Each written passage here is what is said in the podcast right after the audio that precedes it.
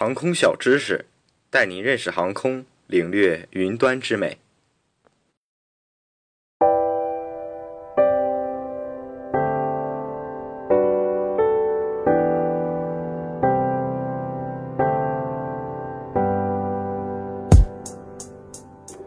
Hello，大家好，欢迎收听本期的航空小知识栏目。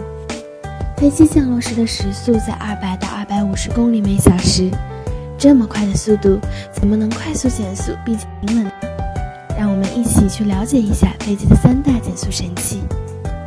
扰流板，飞机着陆后在跑道上滑行时，所有的扰流板都会竖起来，这时候扰流板就会像一道气闸一样，增加飞机的阻力。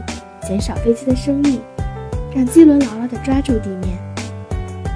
反推装置，当飞机着陆后，飞行员会提起反推手柄。反推通过借助发动机上的一些装置，通过改变喷射气流的流向，产生与推进力方向相反的力，来使飞机减速。反推装置的特性有易操作性、安装性能好、承载能力强、流量损失小、稳定性好等。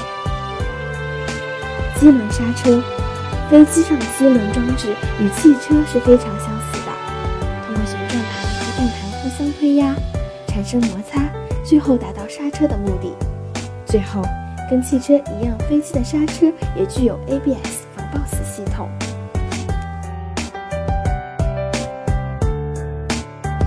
以上内容由东鹏。